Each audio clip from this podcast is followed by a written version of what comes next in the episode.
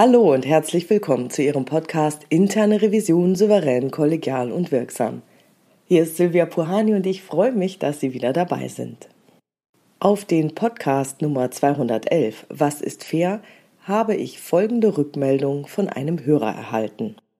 Sehr geehrte Frau Puhani, mit Interesse habe ich Ihren aktuellen Podcast verfolgt, welchen ich sehr gelungen finde.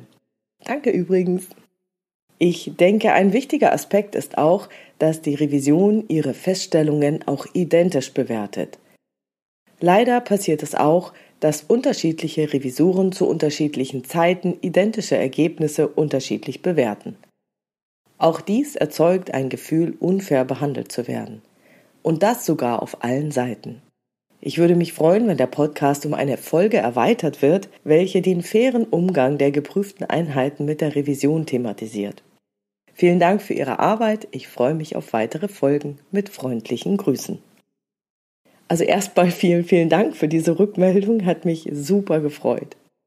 Ja, die identische Bewertung von gleichen Sachverhalten innerhalb der internen Revision ist auf alle Fälle wichtig. Und diese Herausforderung ist umso größer, je größer die interne Revision ist.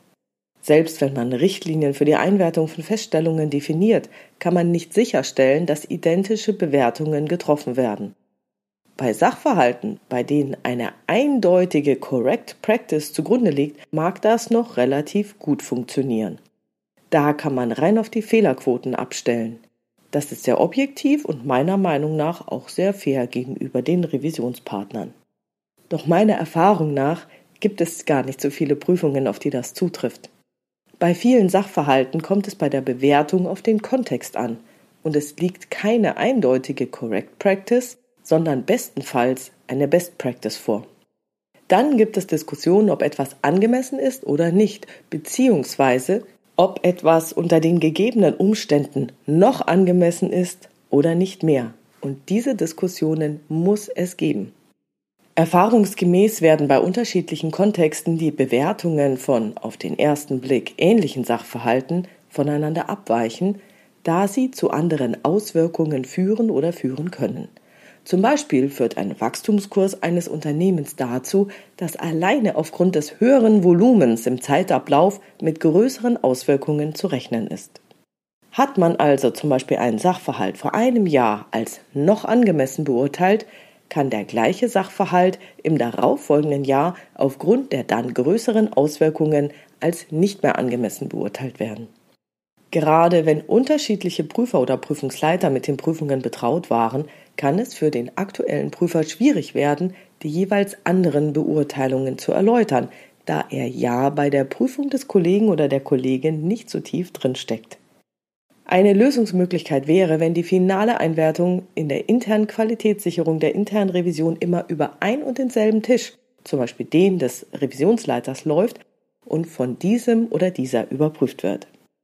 Problematisch wird dabei natürlich, dass dadurch ein Flaschenhals entsteht und niemand in allen Themen gleich tief drin stecken kann.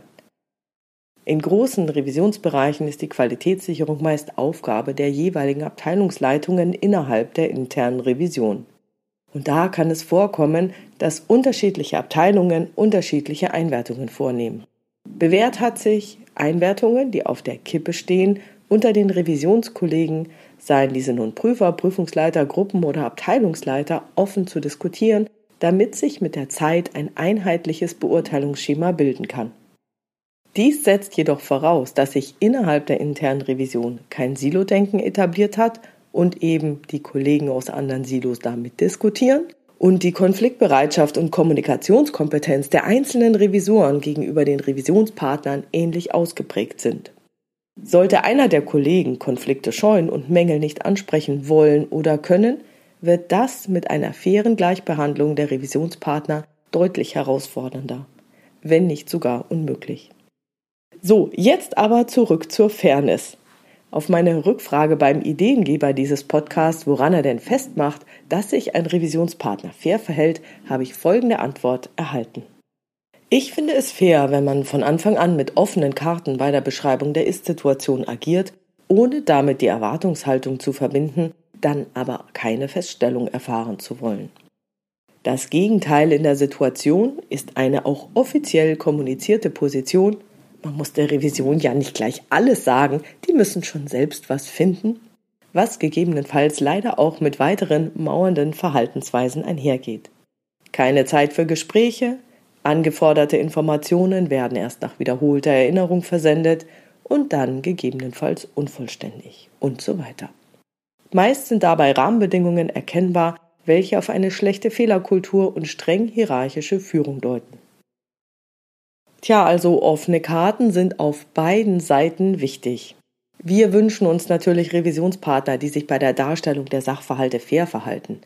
Das heißt, wir wünschen uns eine ehrliche und vollständige Darstellung der Ist-Situation. Aber auch wir selbst sollten mit offenen Karten spielen, denn unsere Revisionspartner werden mit einer Prüfung ohnehin schon in ihrer Autonomie eingeschränkt.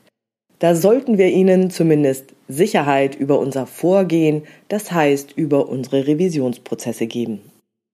Stefanie Stahl, die berühmte Psychologin und Autorin des Buches Das Kind in dir muss Heimat finden, sagt im Zeitmagazin Nummer 17 vom 21. April 2022 auf Seite 62, dass sich Menschen, die sich fremdbestimmt fühlen, ein hohes Bedürfnis nach Autonomie und Freiheit haben. Wird dieses Bedürfnis nach Autonomie und Freiheit eingeschränkt, löst dies aufgrund des empfundenen Drucks reflexartig einen inneren Widerstand aus.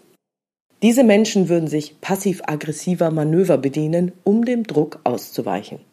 Stefanie Stahl nennt folgende Beispiele für passiv-aggressives Verhalten.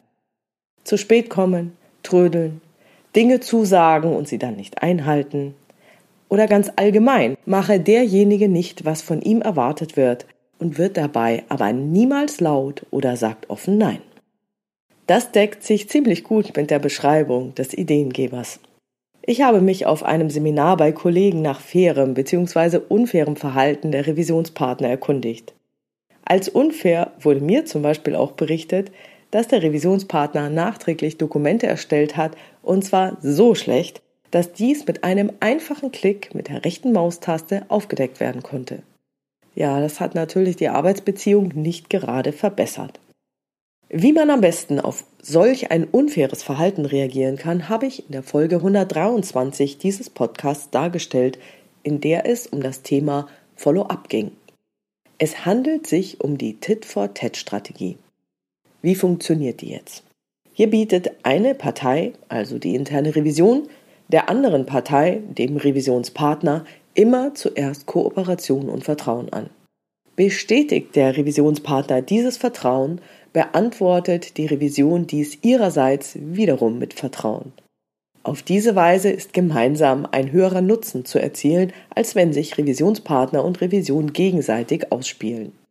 Verhält sich der Revisionspartner plötzlich unkooperativ, missbraucht er das in ihn gesetzte Vertrauen zu seinem Vorteil, reagiert die Revision mit Abbruch der Kooperation und entzieht ihm mit aller Entschiedenheit und Klarheit das Vertrauen. Nach angemessener Zeit erneuert die Revision aber ihr Vertrauensangebot wieder und gibt dem Revisionspartner die Möglichkeit, dies wiederum zu honorieren und seinen vorherigen Vertrauensbruch wiedergutzumachen. Der Revisionspartner konnte so die Erfahrung sammeln, was ihm bei fehlender Kooperation seinerseits blüht, und er erhält dann die Chance, aus diesen Erfahrungen zu lernen. Die Revision sollte dieses Angebot nur noch einmal, jedoch kein drittes Mal mehr machen. Denn auch eine offene, klare Konfrontation kann Vertrauen schaffen, da sie berechenbar macht. Dann ist nämlich die Erwartung klar, was passieren wird. Aber Achtung! Harmoniesucht und fehlende Sanktionsmöglichkeiten schwächen in solchen Fällen die interne Revision. Die Regeln lassen sich also wie folgt zusammenfassen. Erstens. Kooperieren Sie, bieten Sie immer zunächst Kooperation an. Wenn die Kooperation erwidert wird, stellen Sie das Vertrauen auf Dauer. Wenn nicht kooperiert wird, bestrafen Sie sofort und unnachsichtig, und diese Bestrafung muss spürbar sein machen Sie nach einer gewissen Zeit wieder ein Vertrauensangebot. Ein Unternehmen funktioniert nämlich nur auf Basis von Regeln und Kooperation. Falls sich ein Mitglied nicht an die Vereinbarungen hält, muss es Mittel geben, dies zu sanktionieren. Sofern es sich jetzt um mehr als das typische Geplänkel zwischen Revisionspartner und Revisions handelt, würde die interne Revision eine sofortige und unnachsichtige Bestrafung nicht selbst durchführen, sondern lediglich darauf hinwirken, dass sie erfolgt. Sei es durch Empfehlungen im Bericht oder durch konsequente Transparenz im Follow-up-Reporting oder vielleicht auch einem Gespräch mit dem Vorstand. Was man immer tun kann, wenn es sich nur um das übliche Geplänkel handelt, ist, den Revisionspartner auf sein unfaires Verhalten anzusprechen. Das ist auch eine Möglichkeit aus dieser Tit-for-Tat-Strategie, es den anderen merken zu lassen, ihn darauf anzusprechen. Hey, da ist eine Unterlage gefälscht. Schauen Sie mal, wenn man da rechts klickt, sieht man das. Das ist kein altes Dokument. Schweigen, wirken lassen und abwarten. Selbstverständlich muss man jetzt bei all diesen Dingen vorsichtig sein und nicht aus einer Mücke einen Elefant machen. Meiner Meinung nach muss man es aber auch in gewisser Weise sportlich nehmen und dem Revisionspartner gewisse Freiräume lassen. Wenn wir Revisoren aber manipulierte Daten identifizieren, sollten wir das dem Revisionspartner gegenüber unmissverständlich ansprechen. Das übliche Geplänkel jetzt in den Bericht aufzunehmen, hätte für mich aber eher den Beigeschmack, mich beim Chef über den Kollegen zu beschweren und selbst nicht damit klarzukommen. Ich denke, dass es den eigenen Status eher erhöht, wenn man das Rückgrat hat, etwas direkt, also in einem persönlichen Gespräch anzusprechen, als indirekt den Bericht als Sprachrohr hintenrum zu nutzen. Geht das unfaire Verhalten aber über das übliche Geplänkel hinaus, sollte die interne Revision sich das nicht gefallen lassen und hart eskalieren. Die Einschätzung des Ideengebers, meist sind dabei Rahmenbedingungen erkennbar, welche auf eine schlechte Fehlerkultur und streng hierarchische Führung deuten, teile ich in Bezug auf die Fehlerkultur und würde sie auch auf die Unternehmenskultur insgesamt erweitern. Diese ergibt sich ja aus den vorliegenden Rahmenbedingungen. Da ich leider noch nicht die Gelegenheit hatte, in einem Unternehmen mit sehr flacher Hierarchie zu arbeiten, beziehungsweise in einem ohne streng hierarchische Führung, maße ich mir jetzt zu diesem Punkt keine Aussage an. Mein Fazit zum Thema faire und unfaire Revisionspartner ist, sprechen Sie Ihren Revisionspartner auf ein besonders faires Verhalten an. Wenn alles wie am Schnürchen läuft, sollten wir unseren Revisionspartner auch loben. Sollte sich Ihr Revisionspartner unfair verhalten, sprechen Sie dieses unfaire Verhalten ihm gegenüber an. Wenn die Revisionspartner es zu bunt treiben und zum Beispiel Unterlagen nacherstellen oder fälschen, nutzen sie die Tit-for-Tat-Strategie, um diesem unfairen Verhalten zu begegnen. Da sich die Unternehmenskultur aus den vorliegenden Rahmenbedingungen ergibt bzw. davon aufrechterhalten und beeinflusst wird, kann es auch helfen, im Rahmen unserer Möglichkeiten diese Rahmenbedingungen so zu beeinflussen, dass sich die Fehlerkultur hoffentlich verbessern wird.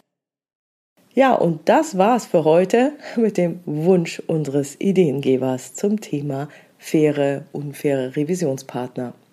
Ich freue mich über Ihre Ideen, Gedanken und Kommentare auf meiner Webpage oder in der Xing- oder LinkedIn-Gruppe Interne Revision souverän, kollegial und wirksam unter dem Post zu diesem Podcast.